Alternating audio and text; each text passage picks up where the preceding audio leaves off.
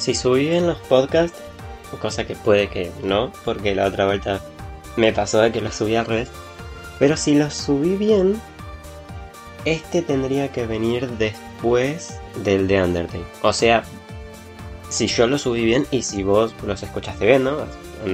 capaz vos los escuchas en otro orden o escuchas primero el más nuevo y me jodés toda la introducción, pero bueno, cosa tuya, qué sé yo. pero bueno, ahora sí. Se supone que este podcast iría después del de Undertale, pero bueno. Como dije en ese podcast, a mí me costó, me cuesta mucho hablar de Undertale porque es un juego que representa mucho, que me gustó mucho, que me hace sentir muy bien jugarlo, que... No sé, es como algo muy importante. Y el juego al que quiero hablar ahora también es muy importante. Pero no sé por qué con este juego puntualmente puedo ser más crítico. O con la saga en general. Porque sí, voy a hablar de una saga en sí. Así que este podcast en general va a ser más intensito. No dije otra vez de qué voy a hablar, pero bueno, ya saben cómo es esto. Yo soy Leggy y esto es Cámara de Juegos. Las leyes federales me exigen que te avise de que la siguiente cámara tiene muy buena pinta.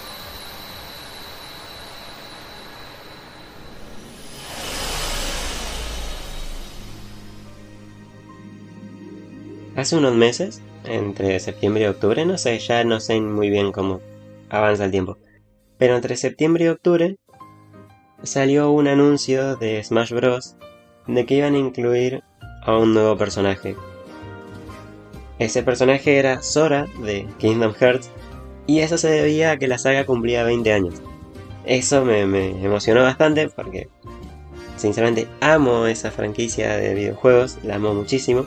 Y dije, bueno, llegué hasta este punto sin hablar de Kingdom en el podcast, así que ya sé de qué hablar la próxima vez. Así que vamos a empezar con un poquito de historia de videojuegos y después voy a tratar de ir desglosando la franquicia, dejando un poquito de lado mis sentimientos para poder ser más objetivo, lo cual es muy difícil. Hace muchos años, la desarrolladora de videojuegos Square, la que desarrolla Final Fantasy para que se, entienda, compartía oficinas con Disney en Japón. Entonces en los ascensores siempre había gente tanto de Disney como de Square. Y entre esos tantas subidas y bajadas compartiendo ascensor, empezaron a hacer un chiste de, che, estaría bueno hacer un videojuego tipo Final Fantasy con los personajes de Disney.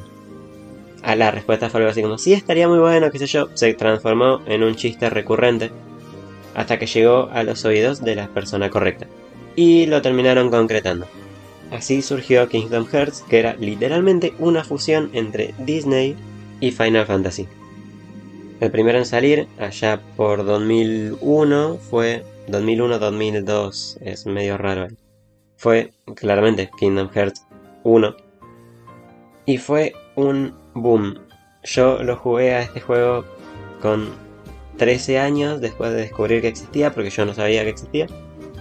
Yo lo jugué en 2014, más o menos. Y encontré un juego muy lindo, otra vez. era un RPG que nos ponía en los zapatos de un niño llamado Sora, que veía a su mundo caer en la oscuridad, pero él no era consumido por esa oscuridad porque era elegido por una llave la llave espada, que era un arma que le permitía enfrentarse a esa oscuridad y liberar los corazones atrapados por ella. Súper confuso y súper raro, yo ya lo sé. Toda la trama de toda la franquicia es así de rara y confusa. Pero era un juego muy particular porque te permitía viajar por diversos mundos de Disney, entrometerte en la historia de las películas, o bien introducirte antes o después de las películas. Por ejemplo, en Kingdom Hearts 1 vamos al mundo de Alicia durante la película. Entonces encontramos a Alicia en pleno juicio con la Reina Roja. Vamos al mundo de Tarzán en el momento exacto en que Clayton se pone a querer cazar gorilas. Llegamos al mundo de Pinocho cuando ya están adentro de las ballenas. Llegamos a Halloween Town, a ciudad de Halloween para nosotros, cuando Jack está en plena idea de querer celebrar Halloween antes de la película. Y así un montón de cosas. Es. Todo el juego avanza teniendo a Maléfica como antagonista. Y eso de un momento a otro cambia y tiene un toque más Final Fantasy. Y empieza a plantear la historia que conoceremos a lo largo de los demás juegos. Nos ponen a otro antagonista, a lo que sería el líder de los sin corazón o de la oscuridad en sí. Y ahí empieza a entretejerse todavía una trama más profunda. ¿Qué tiene de bueno Kingdom Hearts 1? La jugabilidad. La jugabilidad que tiene es muy buena. Cada vez que perdés sentís que es tu culpa.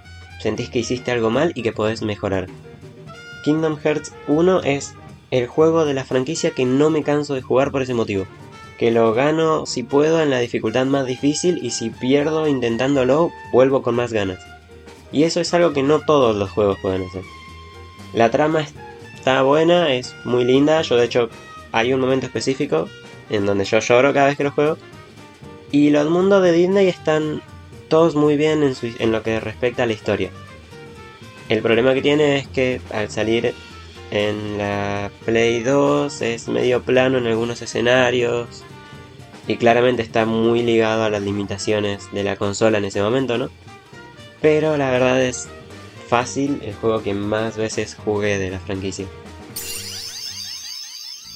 Años después, ya con 15 años, pude jugar Kingdom Hearts 2, que no estoy seguro en qué momento salió, no le doy a mentir. Y Kingdom Hearts 2 era un paso más allá de lo que había hecho bien el 1. Los mundos estaban mucho mejor diseñados, los escenarios eran espectaculares, el meterse adentro de las historias de Disney se sentía mucho más orgánico y teníamos más mundos como el de la Bella y la Bestia, como el de Mulan, el del Rey León, de la Sirenita que está presente creo que en todos los juegos y lo detesto. Lo detesto en serio. El de Winnie Pooh otra vez que también estaba presente en el primero. El de Piratas del Caribe. Y un largo etcétera, no me acuerdo todo sinceramente. Pero se sentía diferente, se sentía más orgánico estar en esos mundos. Había habido un avance técnico por lo cual gráficamente se veía mejor. La historia era un poco más complicada porque retomaba las cosas que habían quedado ahí de juegos anteriores. Y no apostaba tanto por una historia centrada en lo de Disney, sino que era algo más global, algo más propio ya de la misma franquicia. Apuntaba más al tema de la oscuridad y los sin corazones, creaba una organización de villanos. Kingdom Hearts 2 era una apuesta más grande y un juego que iba capaz un poco más a lo sentimental, pero que en ese sentido se quedó abajo del primer juego.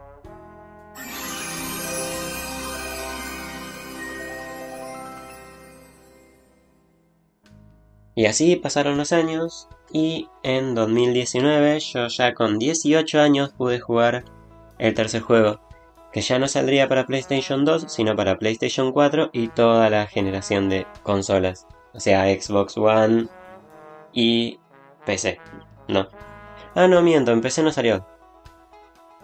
¿O sí? No me acuerdo, sí, los detalles técnicos los buscan ustedes si los quieren buscar. Ahora sí sé que está disponible. Creo que de hecho para PC salió este año. Y Kingdom Hearts 3, una vez más, era un espectáculo. Imagínense, no sé, alguna película de Disney. Imagínense literalmente poder agregar a un personaje ahí adentro y que parezca que forma parte de la película. Eso es Kingdom Hearts 3. Gráficamente es espectacular, es hermoso. Sora no desentona con el mundo en el cual entra. Sora parece introducido perfectamente en los mundos de Rapunzel, de Frozen, de Grandes Héroes, de Piratas del Caribe, de Hércules. Parece un personaje más de la película y eso es increíble. Es el primer juego que lo logra también. Este juego intenta atar cabos de todo lo planteado anteriormente y dar una especie de cierre a, a la saga No a la franquicia. La franquicia pretende seguir, pero pretenden cerrar este arco argumental de la oscuridad y los maestros de la llave espada que venían planteando. En ese sentido, la historia es buena. Voy a dividir esto en dos. La historia global de Kingdom Hearts 3 es increíble. Es muy linda la, forma en la que se atan los cabos, la forma en la que dan conclusión a las cosas que se habían planteado, la forma en la que pretenden cerrar esa historia tan hermosa que nos venían contando que cierra con una nota de sentimentalismo, nostalgia y a la vez tiene un final que te rompe el corazón me parece hermoso y en lo que respecta a historia es para mí el mejor de los tres. Sin embargo, a la historia que respecta a cada uno de los mundos en los que Sora se introduce, es el peor. En mundos como Piratas del Caribe, Frozen y Enredados, la historia no está bien. Es como que introdujeron a Sora ahí de golpe y queda hay como muchos cabos sueltos, hay cosas que no se entienden y pretenden que vos hayas visto la película para poder entender lo que pasa, porque hay cosas que no te muestran. Sin embargo, en mundos como Toy Story, Monster Inc. y Hércules, y Grandes Héroes también, esto no pasa, porque te ponen en momentos exactos de la película o después de la película, creando una historia original. Y eso está muy bueno. De hecho, una de las mejores es Hércules, que te ponen prácticamente al final de la peli y eso está muy bien hecho. Todo el enfrentamiento con los titanes, con Sora metido ahí, se siente muy bien. Y visitar Monster Inc. después de la peli y antes de la serie está muy bueno. La historia ahí es muy linda también. Particular. Y para los que crecieron viendo peli de Disney es un golpe a la nostalgia tremendo.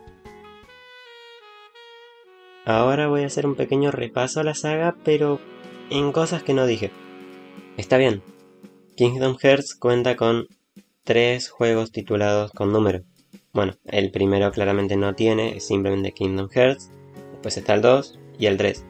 Pero en el medio hay otros juegos. Y la historia global arranca en un juego antes del 1. Entonces, si sos nuevo y querés introducirte a esta saga, a esta franquicia de Disney con un orden cronológico, tendrías que buscar primero Union Key o, Union X, no sé muy bien cómo se llama, que transcurre mil años antes de la historia del primer juego. Después, Bird by Sleep, que es 10 años antes del primero es, es, ese es particular, gráficamente es medio feo.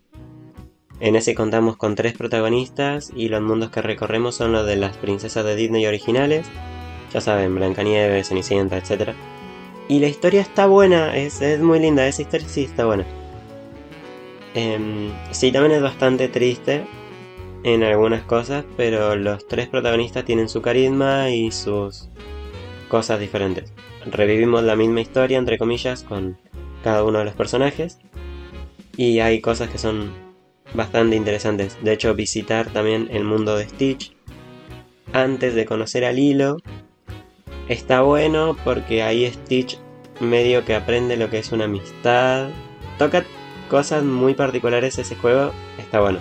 Después de Bird by Sleep vendría el primer juego.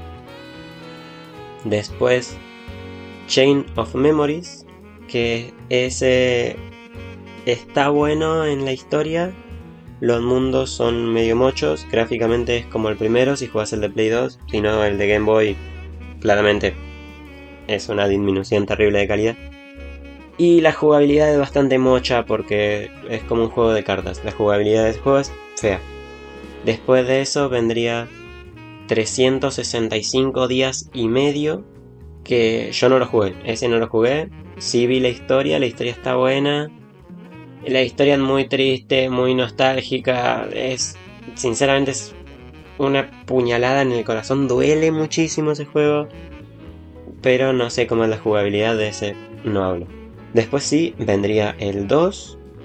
Después del 2, Drip Drop Distance, creo que se llama, o 3D, que tampoco lo jugué, la historia de ese es más complicada, más confusa, más intensa, gráficamente está bien porque es como el 2, y en jugabilidad por lo que vi, por lo que escuché, está muy bueno, es como un avance del 2.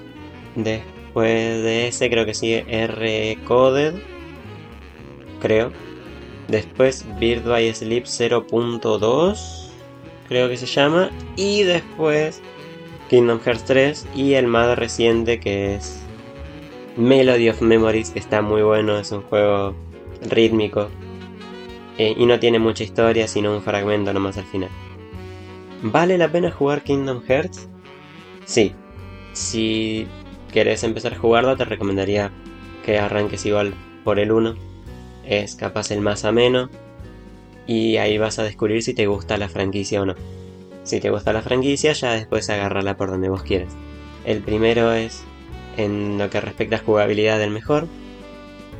El que tiene una historia capaz como... Una historia global más simple, pero también muy linda. Que tiene bien la historia de cada mundo de Disney. Y sí, para mí es probablemente uno de los mejores, o si no es el mejor. Kingdom Hearts 2 es en lo que respecta a historia global, una evolución. Los mundos de Disney también están todos muy bien. Pero jugablemente es más difícil, muy artificial.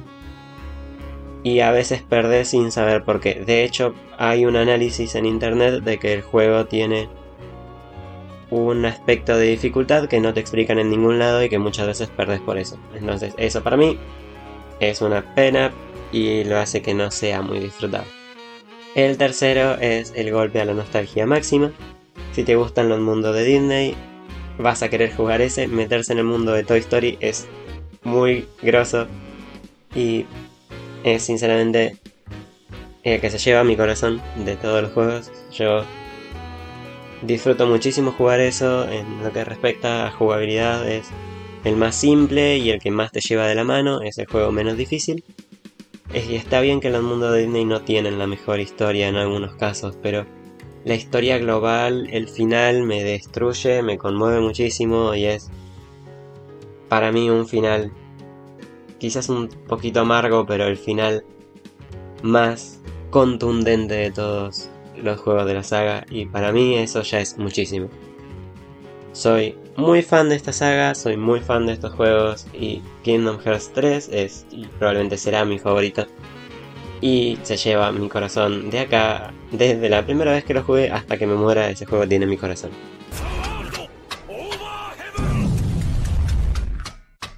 Si llegaste hasta acá, una vez más, seguime en donde sea que me estés escuchando. Y si no lo sabes o no me seguís porque no sé, Seguime en Instagram, que me puedes encontrar también como cámara de juegos. Ya saben. Jueguen Kingdom Hearts si pueden y si tienen la posibilidad, lo pueden encontrar en muchas consolas. Creo que de hecho está disponible en todas las consolas de última generación, en una colección de todos los juegos. Y en PC también pueden encontrar todos, así que si les interesa, les llama la atención, les remueve algo o meramente les da curiosidad, jueguenlo. Creo que ya está, creo que ya dije todo. Una vez más, gracias por quedarte hasta acá, por escucharme. Y si te copa lo que hago, recomendáselo a alguien o compartí esto, please, me ayudaría muchísimo. Ya saben, yo soy Leggy, esto fue Cámara de Juegos, y recuerden que hay un juego para todos.